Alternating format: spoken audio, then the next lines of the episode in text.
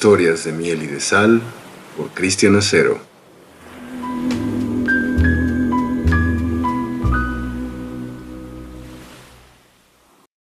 Amables radioescuchas, bienvenidos nuevamente a un episodio más de Historias de miel y de sal con Cristian Acero. En el capítulo anterior, damas y caballeros, recibí correspondencia de parte de ustedes, los fans, a quienes les doy gracias por escuchar el programa para preguntarme qué había pasado con el chico regordete Daniel, que me robó el primer beso. Nunca le volví a hablar. La respuesta es, me cayó súper gordo, no me gustaba, pero nada, y desde entonces, damas y caballeros, debo confesar que los güeros, güeros de rancho me dan tic. Sin más de la historia, no, historias de miel y de sal no se va a tratar específicamente de la historia del niño del primer beso, sino es un conjunto de historias de distintos personajes más adaptadas por la pluma de un servidor. Damas y caballeros, antes de comenzar me gustaría recordarles que este programa tiene un alto contenido de sexualidad y lenguaje soez, por lo cual consideramos que no es apto para menores. Si usted tiene al chiquillo o a la chiquilla, mándelo, mándelo a comprar un pan o algo mientras usted escucha este podcast. Sin más por el momento, Vamos a comenzar con el capítulo de hoy, que es una historia un poco de terror, un poco de inocencia y despertar de la sexualidad. No precisamente humana, es la historia de un gato que se llama Pussycat Lucy. Que la disfruten. Pasóle a la prima del primo de un amigo la historia escalofriante que le pasó al costo. La madrugada de un 25 de diciembre, Buscando refugio del frío invierno entre detergentes, lejías y bel rosita, llegó al interior del lavadero de los Pérez una gata parda. No era ni gris, ni café, ni graciosa, ni nada. Era una gata parda muy joven llena de un oscuro pelambre que a la luz del día parecía un fino velo de polvo. Al despuntar la mañana, Joaquina, de 10 años de edad, salió a estrenar la bicicleta que había encontrado debajo del árbol de Navidad. Pero cuál fue su sorpresa al abrir la puerta y descubrir de frente, mirándole fijamente con sus ojos intensamente amarillos, a la gata parda parada en el lavadero. Joaquina dejó caer la bici y se abalanzó sobre la impávida gata parda. un abrazo la atrapó y la metió corriendo a la casa. Mamá, papá, miren lo que me trajo el niño Dios. La gatita fue adoptada y debidamente bautizada ¿Cómo se va a llamar, mi amor? preguntó don Pérez, que era un hombre pueril. Lucy, como Lucy in the Sky with Diamonds. Lucy, la niña lo miró fijamente. Él contenía una carcajada pensando que Pussy rima con Lucy y que Pussy Cat Lucy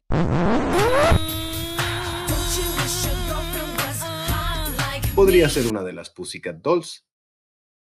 Lucy me gusta, mi amor, respondió papá. Y Pussycat Lucy fue creciendo y haciéndose parte de la familia. Era más bien hogareña y cuando no estaba dormida en la cama de Joaquina estaba retosando en la sala de mullidos sillones Luis XV, en los que afiló uñas y colmillos hasta que a Doña Pérez le colmó la paciencia y no la dejó entrar más en la casa.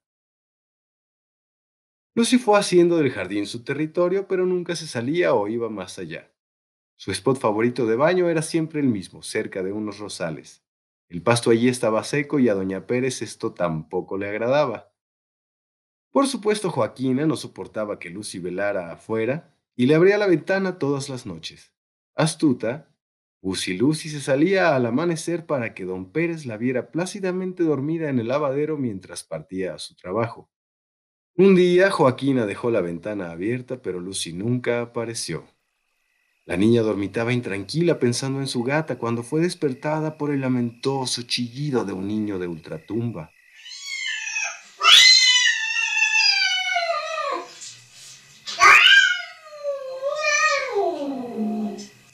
Eso fue el último aliento del opus final de Paganini agonizante. En el cielo, la luna brillaba intensamente y con su luz bañaba a Pussycat Lucy penetrada y preñada por vez primera entre los arbustos de rosas y el pasto seco. A diferencia de la creencia popular, el maullido desgarrador que emiten las gatas ocurre después del coito y no durante. A pesar de las espinas que brotan del pene del gato para estimular la ovulación y asegurar el apareamiento, lo que produce en las gatas este sonido ominoso parece ser algo más psicológico que fisiológico. Como si todas las gatas fueran del signo de cáncer, la gata no soporta que el gato se salga y se vaya con un lamentable Estuvo rico y todo, pero ya me tengo que ir a coger con otras 20 gatitas mientras a ti te cogen otros 20 gatitos. Así que fuera de sí, agrede. Lucy tiróle al gatito un zarpazo, pero falló. El canalla la sometió mordiendo su cuello. Lucy gimió y gimió y gimió hasta que el gato se separó y huyó. No atinaba la pobre Lucy, víctima de sus hormonas, si seguirlo para vengarse o meterse a la habitación de Joaquina. Para cuando reaccionó, Veinte gatos le acechaban maullando y contoneando las colas en sus ojos dilatados. Se reflejaba el brillo de la inmensa luna, testiga de al menos diez asaltos sexuales a la inocente gata parda en su primera vez. Pero no solo la luna fue testigo para el segundo asalto, el maullido fue tan aterrador que despertó a los horrorizados papás Pérez. Un momento después vino otro grito, humano, despavorido. Era Joaquina. Corrieron a su habitación donde estaba parada frente a la ventana hecha un mar de lágrimas. Mamá, papá, un gato quiere matar a Lucy. Mamá Pérez le tapó los ojos a Joaquina. El padre corrió a cerrar la ventana desde donde alcanzó a ver el cuadro que horrorizó a la niña. Corrió a llenar un balde de agua que les arrojó a los tórtolos. La pobre Lucy, mojada y violada, Trató de correr al interior de la casa, pero no contaba con los rápidos reflejos de don Pérez que la regresaron al jardín de un escobazo. Pussycat Lucy saltó la reja y fue perseguida por innumerables romeos de distintas especies. No llegó muy lejos. A la vuelta de la casa, fue acometida una y otra vez. A la mañana siguiente, papá Pérez salió a trabajar y vio con una mueca de asco a la temblorosa Pussycat Lucy, que dormía hecha jirones en el lavadero. Tras lastimosos vituperios, Joaquina escuchó terminante a la mamá Pérez decir que Lucy no volvería a salir y que habían de esterilizarla. Los días pasaron y Lucy se volvió huraña y gorda y perezosa. Claramente estaba embarazada. ¿Qué digo embarazada? Embarazadísima. El día trigésimo tercero después del asalto de Lucy, la gata maullaba inquieta, sus tetillas estaban muy inflamadas y dolían y ella iba y venía como alma en pena por la casa. El día sexagésimo sexto la escena se repetía, pero Lucy estaba más inquieta dando vueltas en una alfombra en la habitación de su dueña, que se encontraba disfrazada de muñeca victoriana en el baño bajo la tortura de una estiradísima cola de caballo. Los Pérez también estaban agitados, también iban y venían, poniéndose ya las mancuernas, ya la peineta o acomodándose la corbata para salir corriendo a apadrinar al miembro más nuevo de la familia de sus ya compadres los Gómez. Joaquina salió del baño con la cabeza adolorida. Se dirigió a su habitación donde vio a Lucy dando tumbos y vueltas en la alfombra.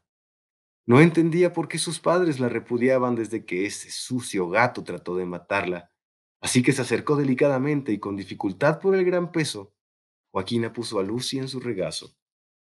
Al pasar los dedos entre el pelo de la gata, sentía su dolor e indignación.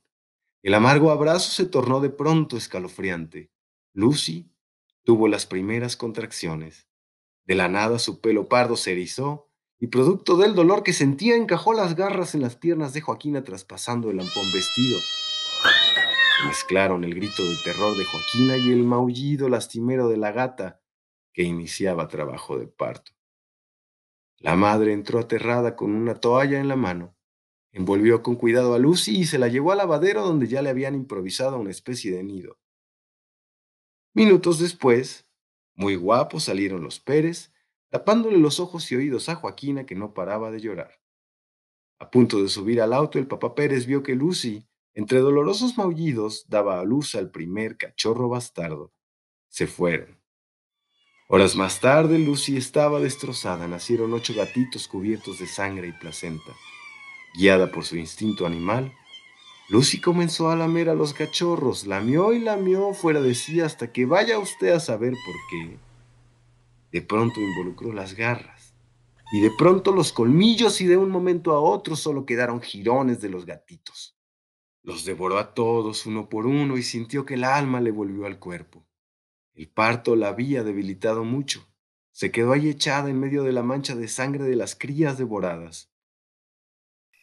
La noche entraba cuando los Pérez regresaban a casa.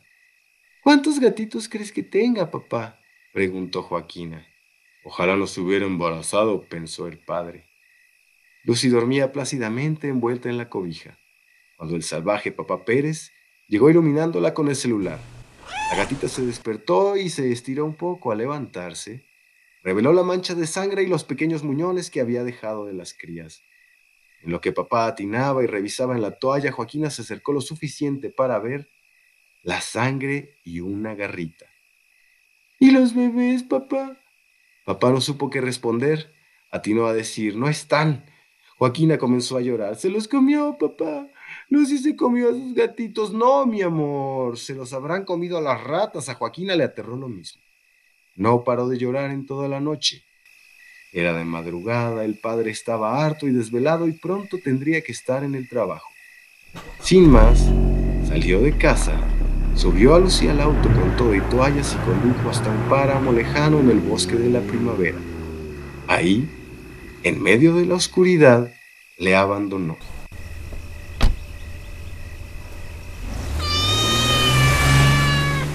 Con sus pocas fuerzas, la gata corrió un poco fuera de la cobija tratando de alcanzar el auto. Pronto cayó rendida.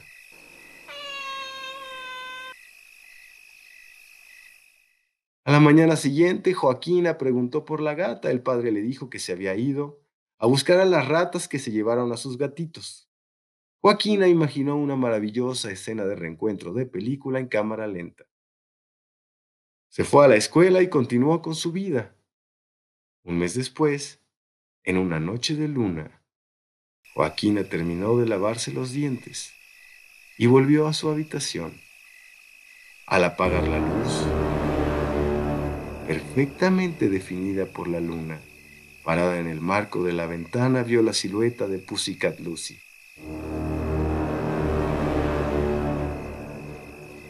Encendió de nuevo la luz para ver y en efecto, ahí estaba, con su ojo intensamente amarillo, la descarnada y por supuesto tuerta gata parda, que parecía más un zombi que un mamífero, feliz de regresar a casa.